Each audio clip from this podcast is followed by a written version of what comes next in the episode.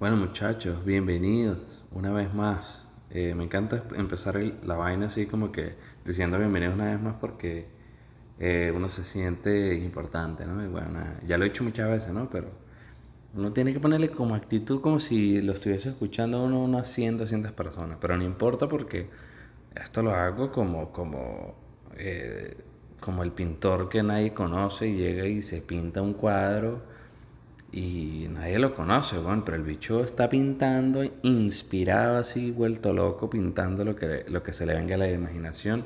Y es más, más o menos lo que estoy haciendo eh, con esto. Les recuerdo síguenos en Spotify, por ahora no lo he lanzado en YouTube porque no tengo, no, no, no, no he hecho un cover para YouTube. Em, me gustaría, obviamente quiero crearlo ya, pero, pero no, no, le, no he tenido el tiempo ni tampoco le he puesto demasiada energía a eso. Pero bueno, en este caso quería hablar de, del humano, quería hablar del humano y de la vida, no del origen de la vida, que ya hablé de eso, sino de, del humano y lo que, hace, lo que le da sentido al humano, ¿no? Em, yo creo que todos nos hemos hecho la pregunta en algún momento qué sentido tiene la, tiene la vida, ¿no? Para mí ha sido una pregunta que me he hecho desde hace mucho tiempo y todavía sigue siendo difícil de responder no creo que tenga la respuesta tampoco. Y tampoco creo que la respuesta sea la misma para todos, ¿no? Dependiendo de, cada quien y de cómo, cómo, las personas vean la vida y todo eso. Lo, lo, cierto es que nadie sabe, pues nadie sabe cuál es, cuál es la razón de ser de nosotros, ¿no?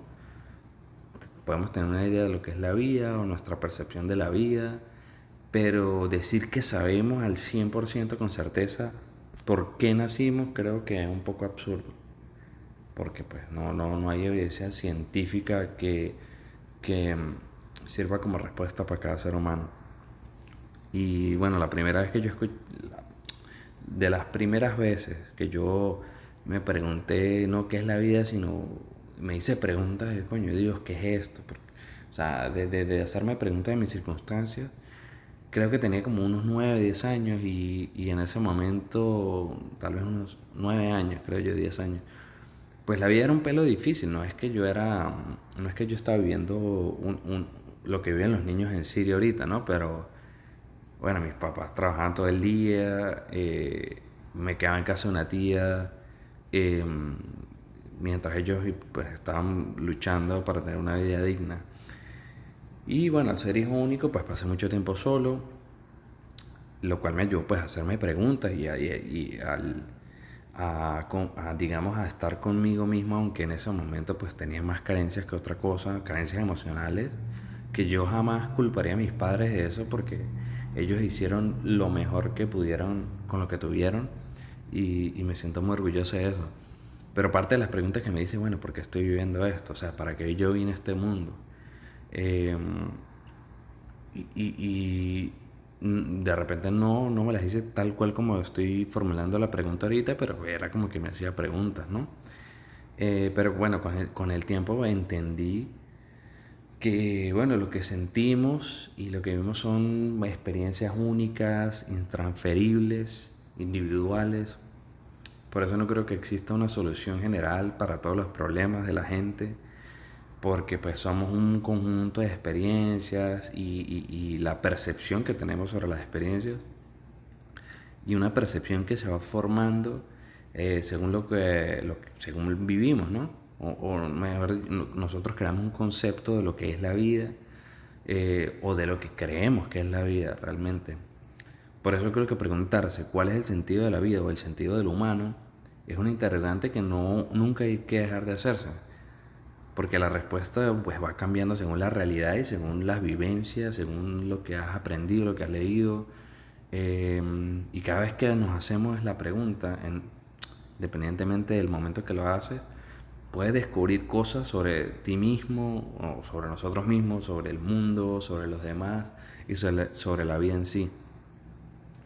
Entonces cuando yo tuve la idea eh, que yo creo que todos la hemos tenido, de hablar o escribir algo sobre la vida, nunca lo pensé hacer como que vengo yo a enseñarle a la gente, o tipo un coach motivacional, ladilla, a venir a decirle a los demás, no, tienes que parar a las cinco y media de la mañana, tienes que hacer no sé qué, no me parece que sea el punto, y que no, si tú crees lo puedes, solo lo tienes que poner en tu mente que no me parece así, porque si, si lo conecto con el ejemplo del niño en Siria, el niño en Siria quiere vivir bien y por más que él en su mente repita, quiero vivir bien, no sé qué, o no puede ser en otro lugar, cualquier persona inocente, no, yo quiero estar bien, no sé qué, y si llega alguien y lo mata así de la nada, de que no sirvió de mucho su pensamiento o, o, el pensar, no, todo está bien, quiero estar bien.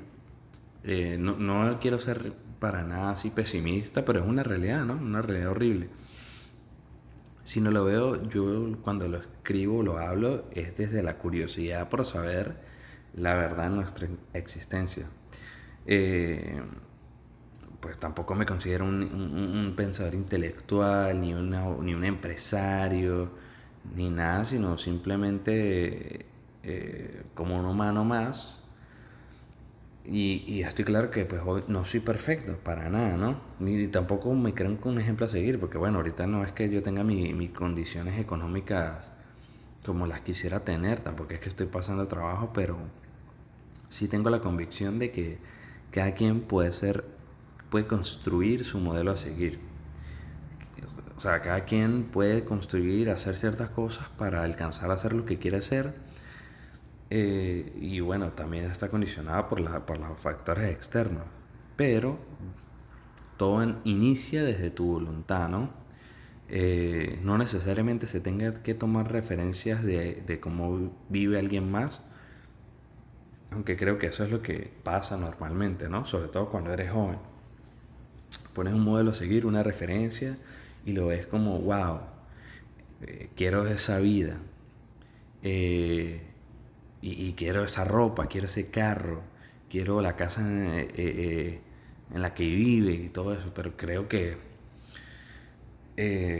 esto puede ser no, necesariamente no, no necesariamente es lo que tú realmente quieres, sino lo que tú en ese momento crees que quieres.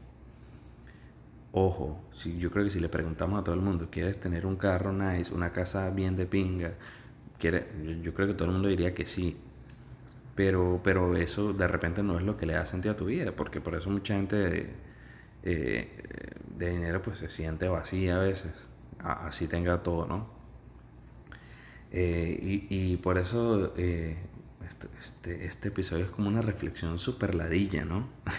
Pero lo quería decir porque es algo que pienso, llevo pensando hace mucho tiempo y, y, lo quería compartir. Eh, que, que, conectándolo con, con, lo que he dicho, entiendo que muchas veces no, queremos superarnos y llegar a tener cosas que nos hagan sentir más seguros, más completos. Eh, casi siempre son cosas materiales que queremos disfrutar con nuestros seres queridos porque si las tuviésemos solo, pues no tendría mucho sentido tenerlas. Y, me parece impresionante, ¿verdad?, la influencia que tienen los demás sobre nuestra vida, sobre todo en, la etapa temprana, ¿no? Ni, niñez y adolescencia. Eh, y por el hecho de que desde que nacemos estamos bombardeados de, de, información de nuestros padres, del entorno, que realmente no sabemos si es lo que necesitamos o lo que, no o lo que queremos, pero no tenemos opción en elegir la información que recibimos o esos estímulos. O sea, es como que uno de niño es una hoja en blanco y, lo, todo lo que se escribe sobre ella es lo que un escritor decidiría escribir. En, nuestro caso, nuestros padres, el entorno, todo esto son el escritor de cierta forma y nosotros somos la hoja en blanco. Entonces, nuestra percepción de la vida de lo que le ha sentido vivir en un principio es el deseo de nuestros padres de hacer, de, de, de, quien nos quería, de, hacer lo que ellos quisieran llegar a hacer o de, de alguna forma inconsciente, ¿no? De, coño, quiero que hagas lo que yo no puedo hacer. Por ejemplo, pasa a veces que ponle que tu papá es futbolista y probable, o quiso ser futbolista, lo intentó pero no lo logró probablemente te incite a que tomes clases de fútbol. Si tu mamá quería ser escritora, probablemente fomente eso en ti, te escriban clases de escritura. Pero realmente nosotros cuando estamos pequeños no sabemos lo que queremos. O sea, es muy difícil encontrar a... hay, hay, gente que sí lo logra, ¿no? Que de repente temprana los ponen en fútbol y resulta que sí era el fútbol. Pero puede ser que haya sido otra cosa, ¿no? la ciencia, la, la, pintura, la danza, cualquier otro tipo de, de, actividad. Eh, y, me parece increíble que hay gente que tenga la dicha de descubrir desde pequeños eh, su talento y, le dedican tiempo a eso porque es lo que los llena y terminan siendo exitosos, casi todos. Eh, pero bueno, yo creo que en realidad pues todos los seres humanos estamos en búsqueda no solo de la verdad, sino en la búsqueda de algo que nos haga sentir vivos, que nos llene, como una vocación, algo que, que no se vea más como un trabajo, sino se vea como casi un hobby, una actividad que uno hace por placer. Y, si uno puede obtener dinero a cambio, estaría perfecto. Tomando agua, sorry. Para llegar a descubrir esto, eh, yo creo que hay que pasar por varias etapas.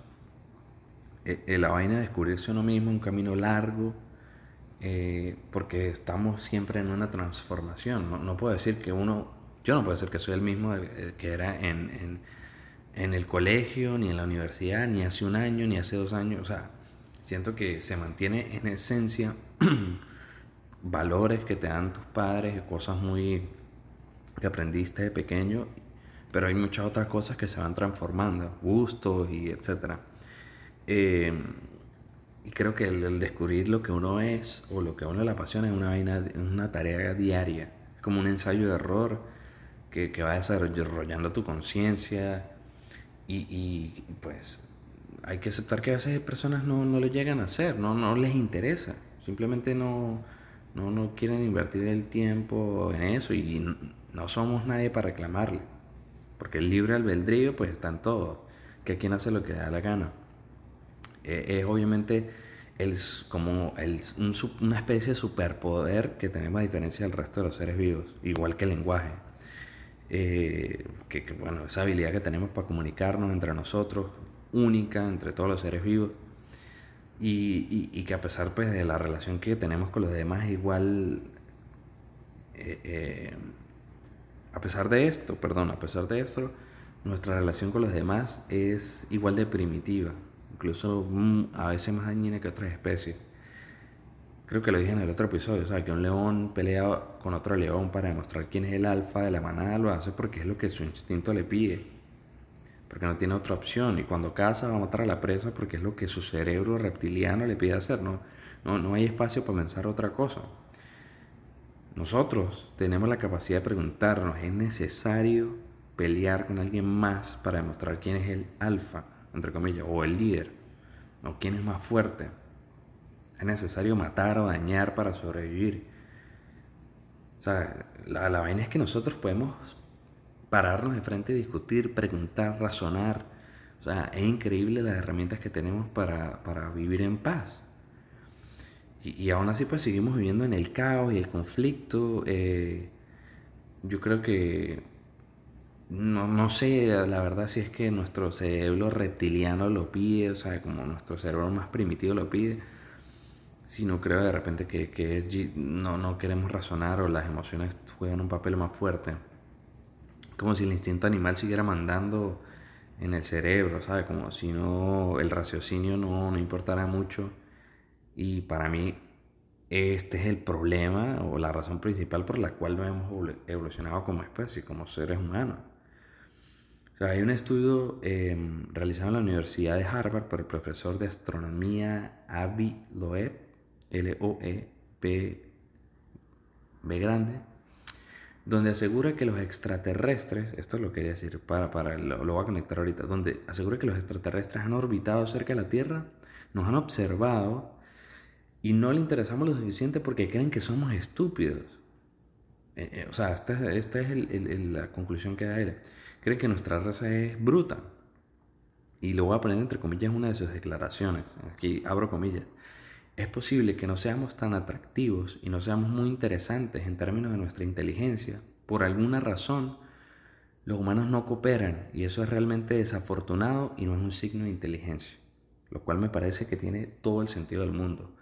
Que, que si algún ser extraterrestre vino y nos está observando y piensa eso porque, porque bueno, si existe un ser superior, lo cual yo estoy, estoy convencido que es así, eh, de repente no creo que sea el ser superior que la, que la religión nos ha, que nos ha vendido, ni la que los conspiranoicos de los aliens nos han vendido, tampoco. Creo que es descon no se sabe, ¿no? Pero sin duda creo que, que, hay un creador y, alguien, hay vida en otro planeta. Eh, de repente sí es el que, ¿sabes? Puede ser el que Dios describe en las religiones. Puede, puede, puede, o sea, no importa la forma que tenga este ser superior, yo creo que va a, va a querer que exista una conexión entre nuestra raza, entre todos nosotros, porque es la única forma de evolucionar y de trascender. No tiene sentido que nos haya creado para destruirnos a nosotros mismos. De repente fuimos un experimento, hay muchas especulaciones, ¿no? Pero yo creo que, lo impresionante es que estamos hechos de, de las mismas cosas, ¿no? En términos químicos, eh, eh, nuestra composición eh, como humanos es, es, igual en todos, sin importar la raza, el color. Y aún así, pues no podemos pensar como raza, no podemos pensar como una misma especie, sino, ¿sabes? Como, como, como casi que objetos que compiten entre sí para ver quién es más valioso. Y lo peor de todo es que este medidor de, de valentía, entre comillas, o de superioridad, está construido según las cosas que nosotros mismos hemos creado. O sea, no es que peleamos porque hemos descubierto algún poder arrechísimo que nos hace volar, que nos hace, no sé, súper fuertes, o, no, no, no. Sino es una habilidad secreta, una vaina, sino es simplemente nuestro ego, nuestro ego destruyendo la vida, eh, nuestro ego queriendo demostrar que somos superiores, que somos más capaces, que somos más valientes. Lo cual a mí me parece que esto tiene un punto válido y, súper valioso si es una cuestión contigo mismo y no con los demás. O sea, para superarte a ti mismo, para ser más capaz contigo mismo, para ser más valiente contigo mismo. Eh, y, yo creo que por más cliché que suene, cuando nos toca la hora de, partir, de, morir, no nos llevamos nada de, lo que tenemos. Todo, lo porque, todo por lo que el ser humano ha peleado deja de tener sentido. Eh, es eh, un desperdicio de energía y de tiempo porque no, no te llevas nada de eso. Voy a, tomar algo otra vez, sorry. Yo por eso creo que las cosas que hagamos, que las cosas que haga el humano, las cosas que viva el humano, las relaciones que tenga, eh, nuestras intenciones con los demás, nuestra energía, eh, eh, es lo que tiene más probabilidad de trascender, de trascender luego de la muerte. Porque, porque la muerte es algo místico, místico algo inexplicable. Nadie, nadie realmente sabe a ciencia cierta si nuestras acciones tienen una repercusión en esta vida o en otra. Pero si algo podemos estar seguros es que las cosas materiales no trascienden. Se pudren con los años. Aquí se olvidan, se reemplazan. No, no, no, no trasciende, es algo que, es reemplazable. Y, aquí pues yo sé que hay mucha gente que no cree en nada y eso no está mal. Yo como dije, no soy nadie para decirle a nadie lo que está bien o lo que está mal. Me parece que es un juicio personal y subjetivo. Pero que ya tengamos la capacidad de cuestionar a todo, la capacidad de hacernos preguntas, de cuestionar, a diferencia de los demás seres vivos, es demasiado interesante y da espacio para que podamos reflexionar al respecto. Porque si hacernos preguntas no tuviese sentido alguno, creo que simplemente no podríamos hacerlas. Simplemente no nos haríamos preguntas.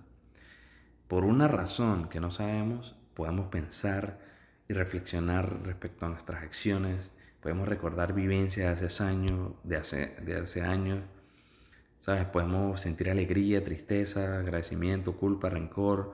Eh, podemos empezar a conectar puntos y pensar sobre cosas que simplemente otros seres vivos no lo pueden pensar. Eh, sorry, voy a tomar otro sorbo de agua. Me disculpan.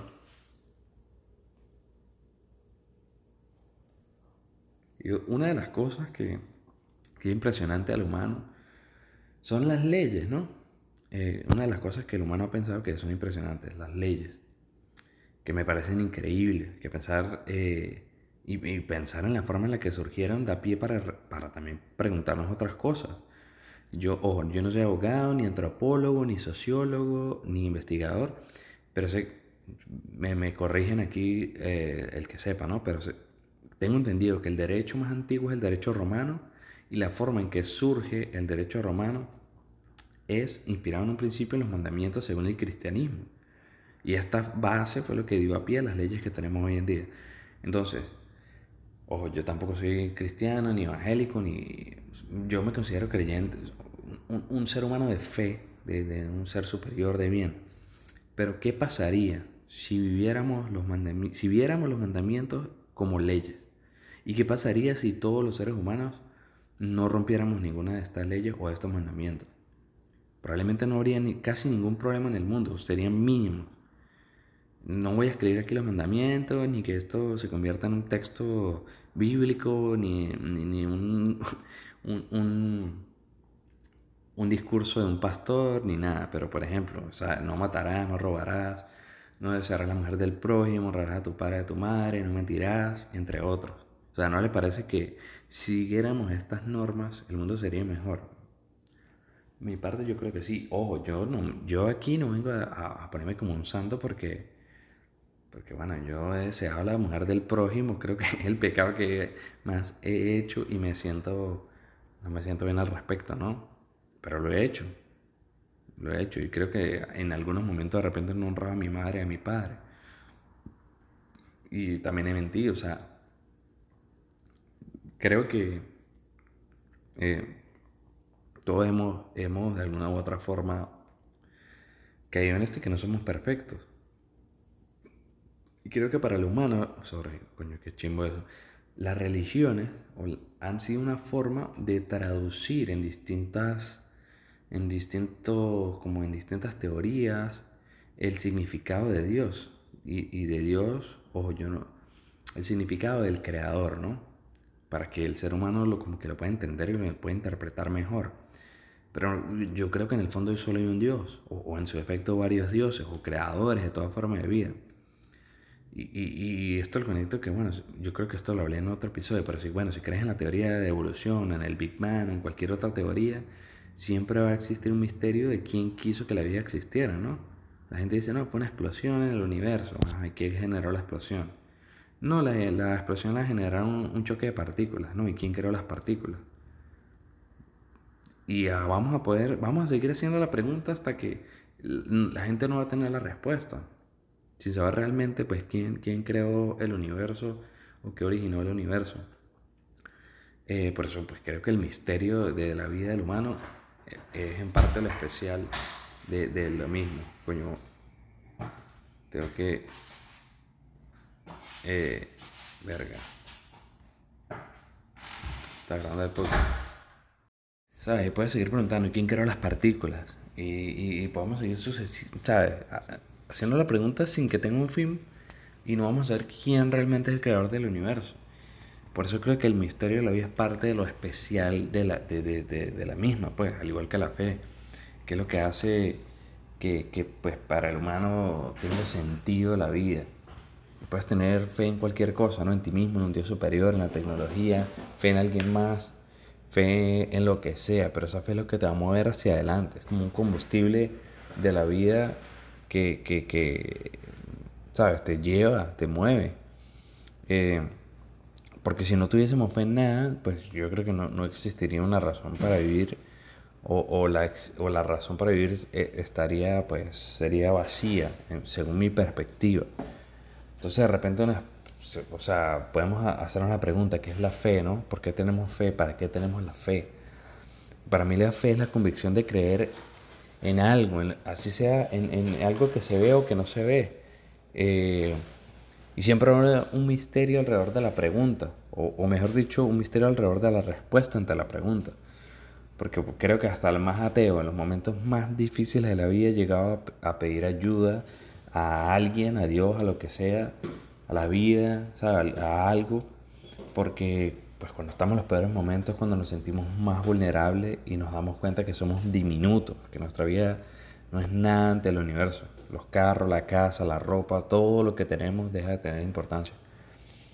Y conectándolo con eso, creo que hay pues tantas cosas que no sabemos de la Tierra, de la vida, y aún así sabiendo lo que sabemos hoy en día, creemos que sabemos demasiado. Pero la verdad es que siempre vamos a ser ignorantes de muchas cosas. No lo que pasa es que solo nos importa lo que podemos tocar, lo que podemos leer, lo que podemos ver, más no lo imperceptible, ¿no? las cosas que realmente no podemos eh, comprobar o apreciar desde un punto de vista material.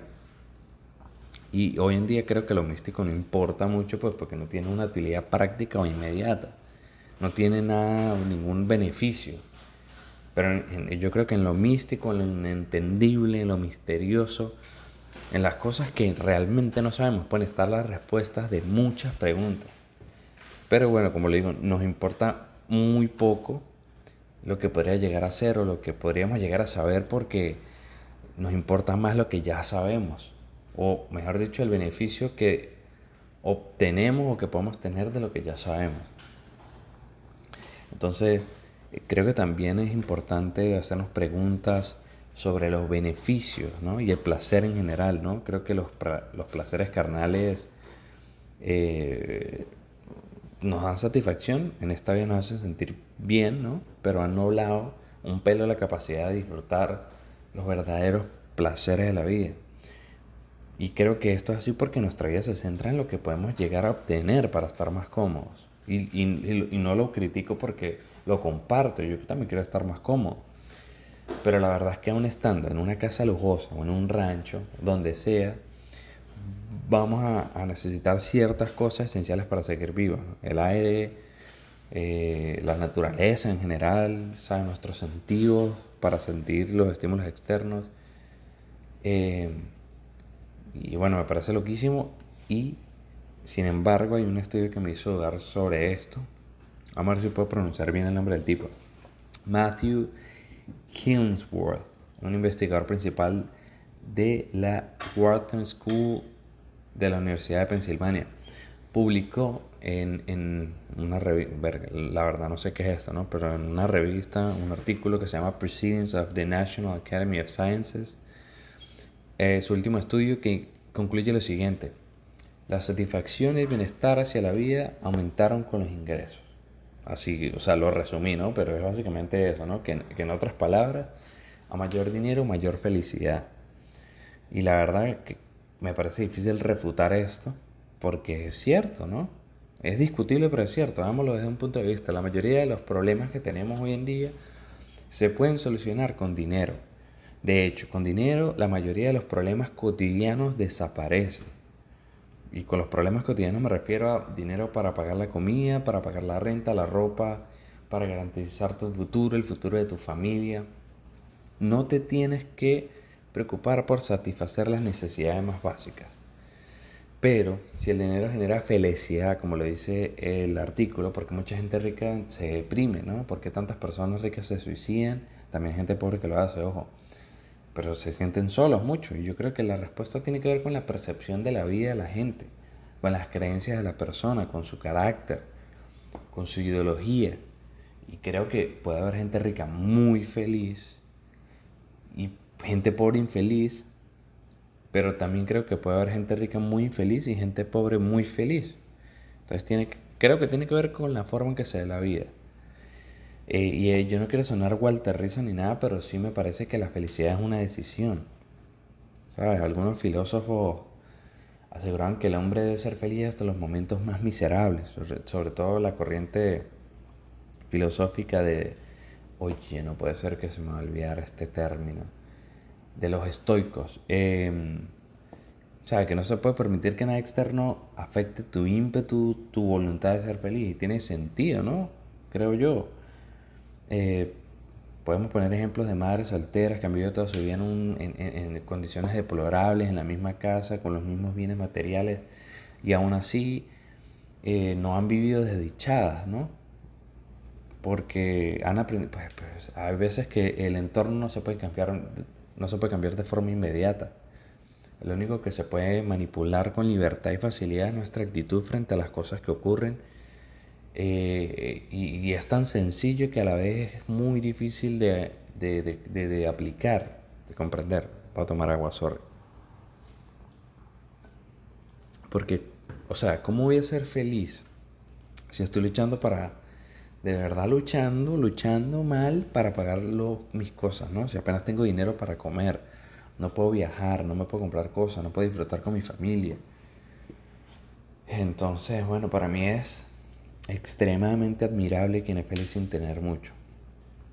Porque aunque muchas personas lo ven como conformismo, para mí es la capacidad de ser feliz no teniendo todo, sino no necesitando nada. Eh, o necesitando menos. No, no, yo no estoy promoviendo aquí que se tenga que ser feliz, pobre, ni que se conformen con eso, sino me parece admirable quien, a pesar de esas circunstancias, sigue teniendo una buena actitud hacia la vida.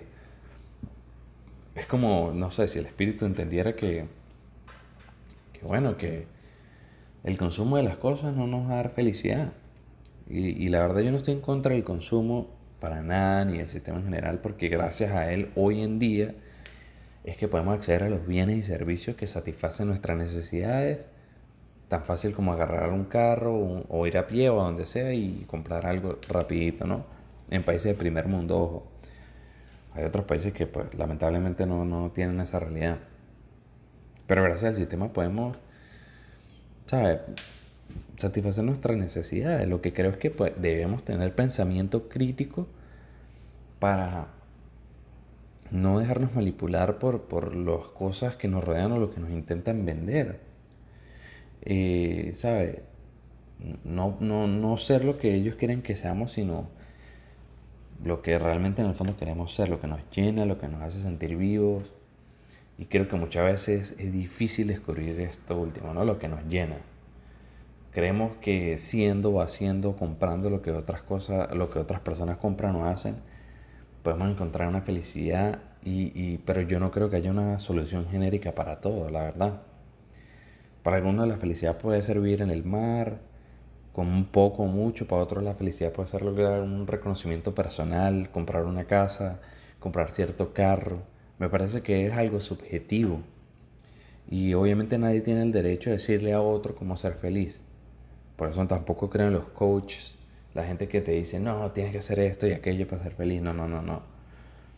Dime, tienes que hacer esto y aquello para conseguir dinero. Ok, pero para ser feliz no, no, no me vengas a dar una receta. Porque eso recién en el interior de cada quien, ¿no?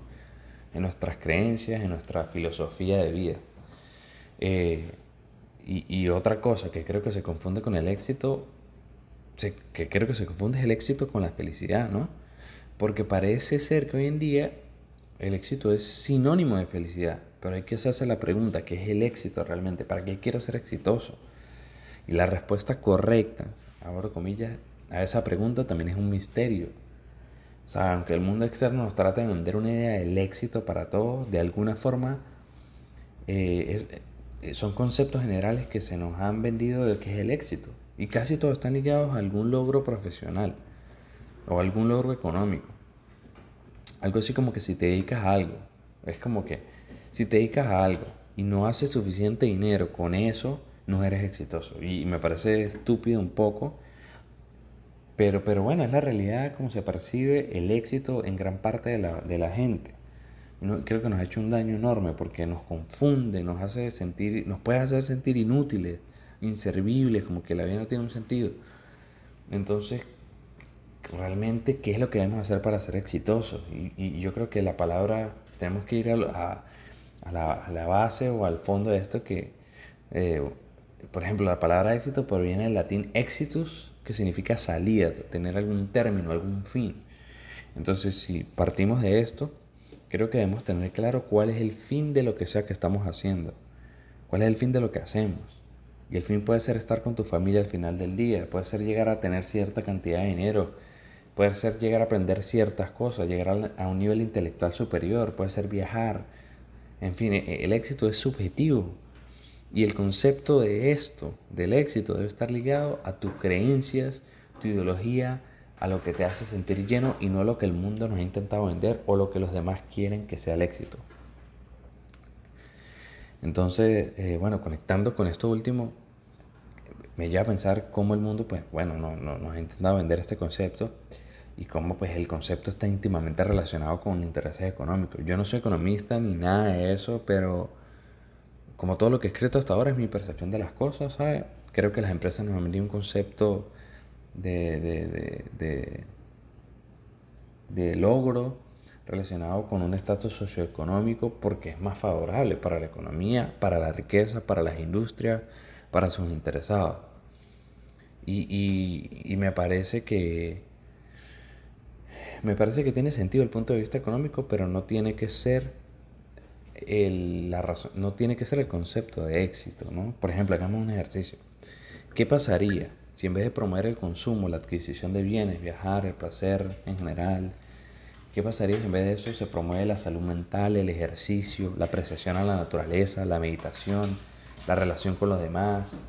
Eh, si, me explico, ¿qué pasaría si el concepto de éxito, en vez de estar relacionado con tu poder adquisitivo, estuviese relacionado con tu capacidad para conectarnos y para disfrutar de las cosas que nos rodean? Es un pelo hippie, pero creo que el nivel de consumo sería mucho menor a lo, Ah, porque, porque los modelos a seguir de las personas serían otros, las prioridades serían otras, el querer ser sería otro y el concepto colectivo del éxito sería otro. Pero esto no ocurre porque, porque al gobierno y a las empresas les conviene que, lo, que, que, que no dependas de ellos, sino todo lo contrario. Y aquí quiero aclarar lo siguiente, tampoco creo que debamos dejar de consumir para nada, sino ser críticos respecto a lo que están intentando o lo que estamos consumiendo, tener un mayor poder de decisión realmente, ser más independientes, más libres, más espirituales si se puede, más conscientes de lo que queremos. Creo que hay un poder muy, muy grande detrás de los gobiernos las empresas, de lo que ofrecen, porque saben demasiado nosotros, de nuestras emociones, nuestras necesidades, saben qué decirte, cómo hacerlo, cuándo, dónde, y lo más importante es que saben por qué decir lo que nos dicen va a terminar influyendo sobre nuestra vida, nuestra decisión de compra, sin importar realmente si lo necesitamos o no. Entonces, yo creo que es algo para pensar, la verdad, es, como digo, no estoy en contra para nada de, de, de la economía, porque al final del día, consumir estas cosas, el consumo en general, ¿no? El comercio es lo que mantiene la economía, la sociedad, lo que hace que todos tengamos dinero en el bolsillo de alguna forma. Y creo que es una, incongruencia o algo que no tiene solución todavía, ¿no?